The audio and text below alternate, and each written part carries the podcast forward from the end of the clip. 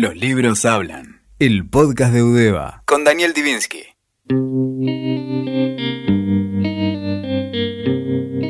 Cuatro novelas. Hágase usted mismo, publicada por Tusquets en 2018. Electrónica, publicada originalmente por Interzona en 2014 y que tuvo una tercera edición en 2016. El impostor, Milena Cacerola, Buenos Aires 2011 y Ruda Macho, publicada por Lea en 2010, pusieron en el escenario el nombre de Enzo Maqueira, nuestro entrevistado de hoy.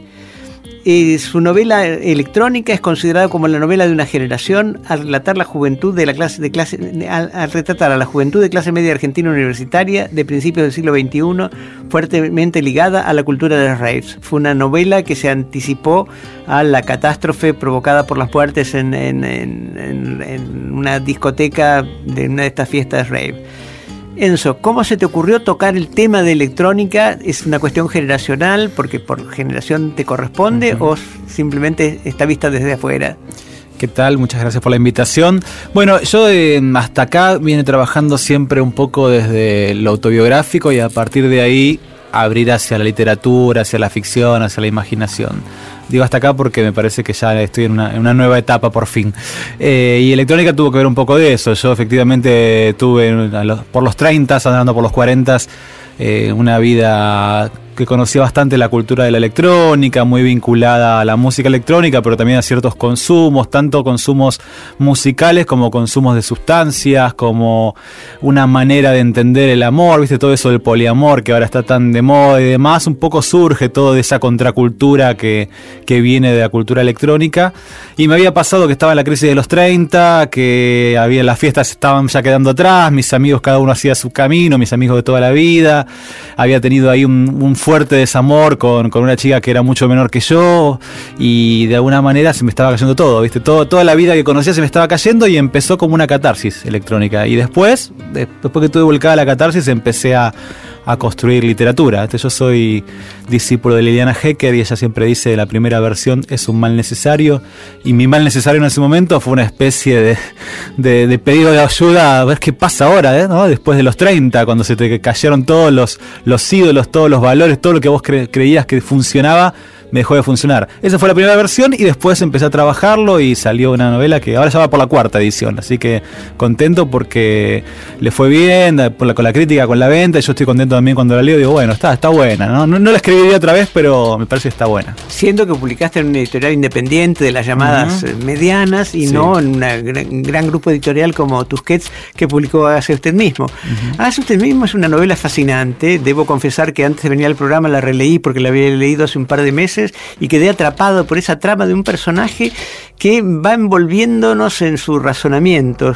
Eh, no vamos a spoilear, es un tipo que después de una fallida experiencia amorosa se refugia en la casa de su abuelo, muy abandonada, en un pueblo de la Patagonia, inventado pero basado en pueblos reales, con la idea de que va a escribir el guion de una película y no contamos nada más.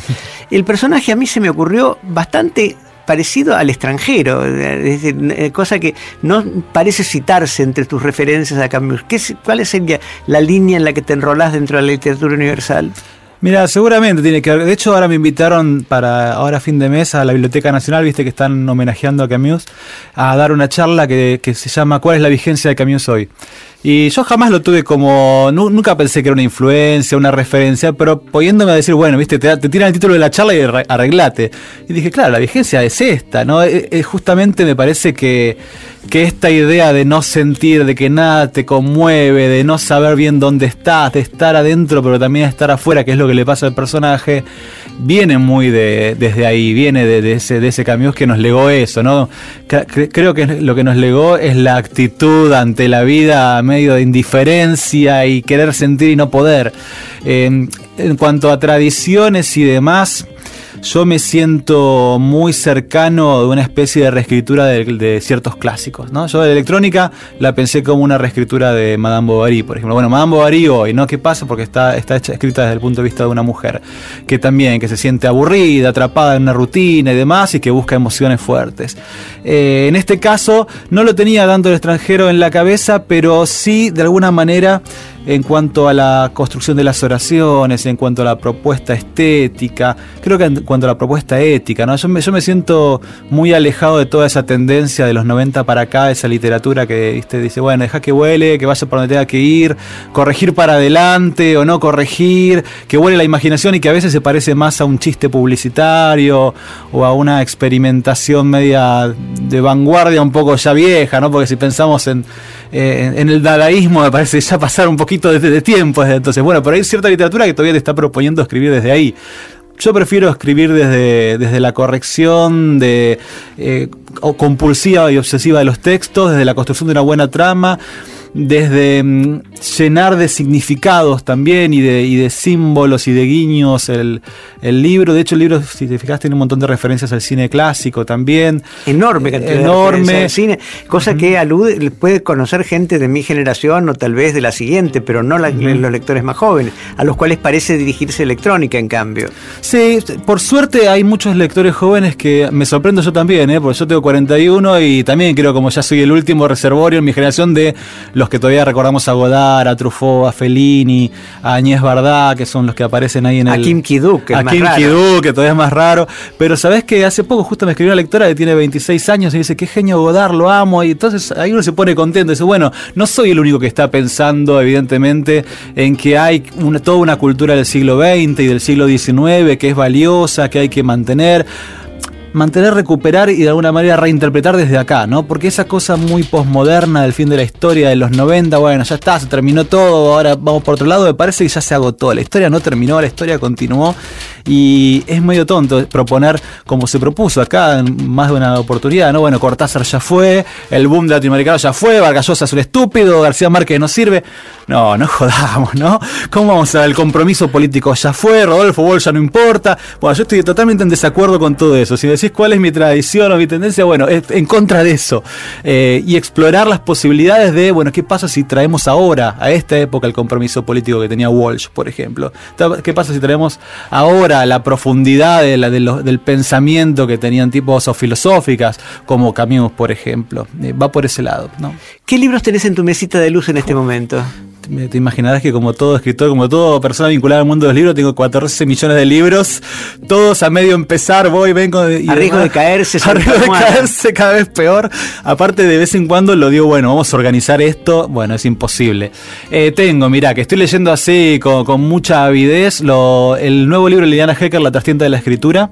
Em, también tengo los cuentos reunidos de Liliana Hecker, que los voy leyendo ahí de a poquito, ya estoy terminando. Tengo, este ya lo leí mil veces, pero y lo tengo en la mesa de luz casi como una especie de amuleto, que es Dos Veranos de Elvira Orfé que me parece que es curioso, porque como Sara Gallardo, que la que reivindicás en algún Sara artículo Gallardo también, también está este, siempre. Son de las autoras que están resurgiendo a partir de reediciones recientes y que estuvieron sumergidas en cierto olvido durante bastante tiempo. Sí, sobre todo, bueno, Sara hace rato ya está como sale, emergiendo nuevamente, dice Juaz me parece una obra maestra, Los Galgos, Los Galgos también, Enero, El País del Humo, a mí yo hace rato ya, desde 2005, 2001 creo que fue, cuando Clarín publica la reedición de Dice Juaz gracias a Piglia y, el trabajo enorme que hizo Leopoldo Brizuela. En, reivindicar la figura de Sara Gallardo, la tomé casi como mi nueva, mi nueva maestra literaria en, en, el más allá. Antes era un faro para mí fue Cortázar durante muchos años. Después cuando uno va dejando atrás eh, esas literaturas más de, juventud, si bien Cortázar siempre vuelvo, empezó a ser Sara Gallardo y para mí ese Juaz es la medida de toda obra literaria. ¿sí? Yo siempre apunto a lograr lo que logró ella con Ace Juaz y lo que logró en mí. Por supuesto no, no lo conseguí todavía, pero hacia ahí voy. ¿no? Yo pongo a Ace Juaz en el fondo y digo, bueno, tengo que caminar para ese lado. A pesar de tu referencia a Cortázar en Hágase usted mismo, la novela de la que estamos hablando, no se nota una influencia especial de Cortázar. debo confesar que, como dije, la había leído hace unos dos meses y la releí esta mañana antes de venir para el programa y que me cautivó la fluidez de, la prosa. Y encontré, documentándome, un comentario en La Diaria, que creo que es un periódico por suscripción que sale en Montevideo, un comentario que me parece realmente muy feliz. Dice que la novela parece engañosamente simple, al menos desde su trama, y luego insiste en que la relectura de la novela, y aquí voy a buscar la página en la que habla de esto, este, está claro que todas las buenas novelas toleran, permiten y hasta reclaman la relectura, pero quizá habría que ponerse a pensar qué hace una relectura por una novela, cómo la cambia, cómo la espesa o subraya. En el caso de Hágase usted mismo, el repaso no obedece a la necesidad de descifrar una prosa trabada y compleja, porque Maqueira escribe con una fluidez que parece libre de esfuerzo, natural por decirlo así, y hay incluso una gracia especial en la voz narradora elegida, una liviandad de esquerzo que sugiere de inmediato dos hipótesis. ¿Estás de acuerdo con esta interpretación? Sí, a mí me gustó mucho esa lectura que hizo Ramiro Sánchez, ¿no? La hizo el eh, uruguayo. No sé quién es y la encontré, obviamente, escarbando en, internet. Es de Ramiro Sánchez, un escritor uruguayo, y la verdad que, bueno, a mí yo cuando leo buenas críticas sobre mi libro no entiendo no creerlas, y cuando leo una mala me las creo y me deprimo durante días. Eh, me interesa eso que dice que parece simple y, fluido, porque todo lo contrario, yo ese libro tardé cinco años en escribirlo, suelo tardar mucho en escribir, hago muchas reescrituras, le doy muchas vueltas, no tengo problema en empezar todo de nuevo, eh, y realmente tiene mucho trabajo, y a mí me gusta eso, los libros, cuando leo un libro de otro autor, me gusta cuando uno lee, se da cuenta de que parece que no tuviera nada de trabajo, pero evidentemente está lleno sin ir más lejos, otro de mis ídolos es Stevenson, ¿no? Eh, uno lee a Stevenson y parece que el tipo se sentó y le salió, así, ya está. Después compras los libros donde habla sobre, sobre la trastienda de la escritura y te das cuenta de todo el trabajo que tenía atrás y la selección de cada palabra y demás.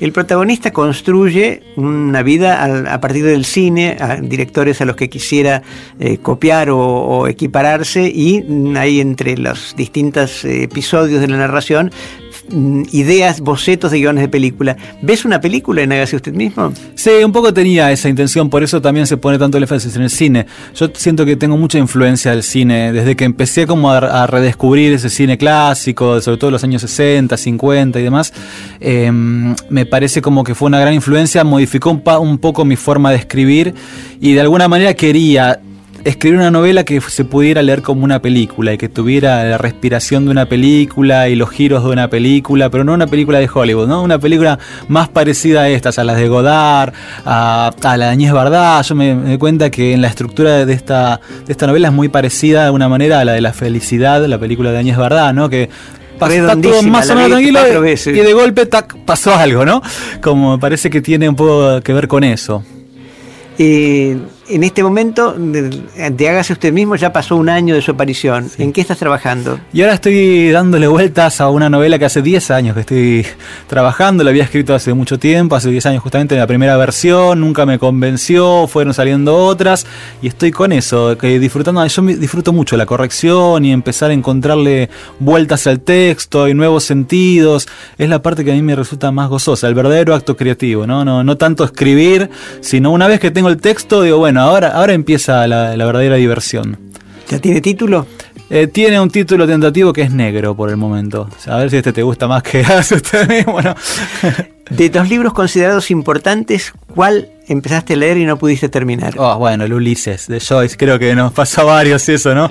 Varias veces lo dije, bueno, ahora sí y no hay caso, pero este verano lo voy a intentar nuevamente. Estos son libros para llevarse cuando uno tiene tiempo y no hay pocas distracciones. Les pasó a varios, pero pocos lo confiesan. Sí, no, tal cual. Muchas gracias Enzo Maqueira por acompañarnos hoy en Los Libros Hablan. Gracias, gracias a ustedes. Escuchaste Los Libros Hablan, el podcast de Udeva con Daniel Divinsky. WeToker. Sumamos las partes.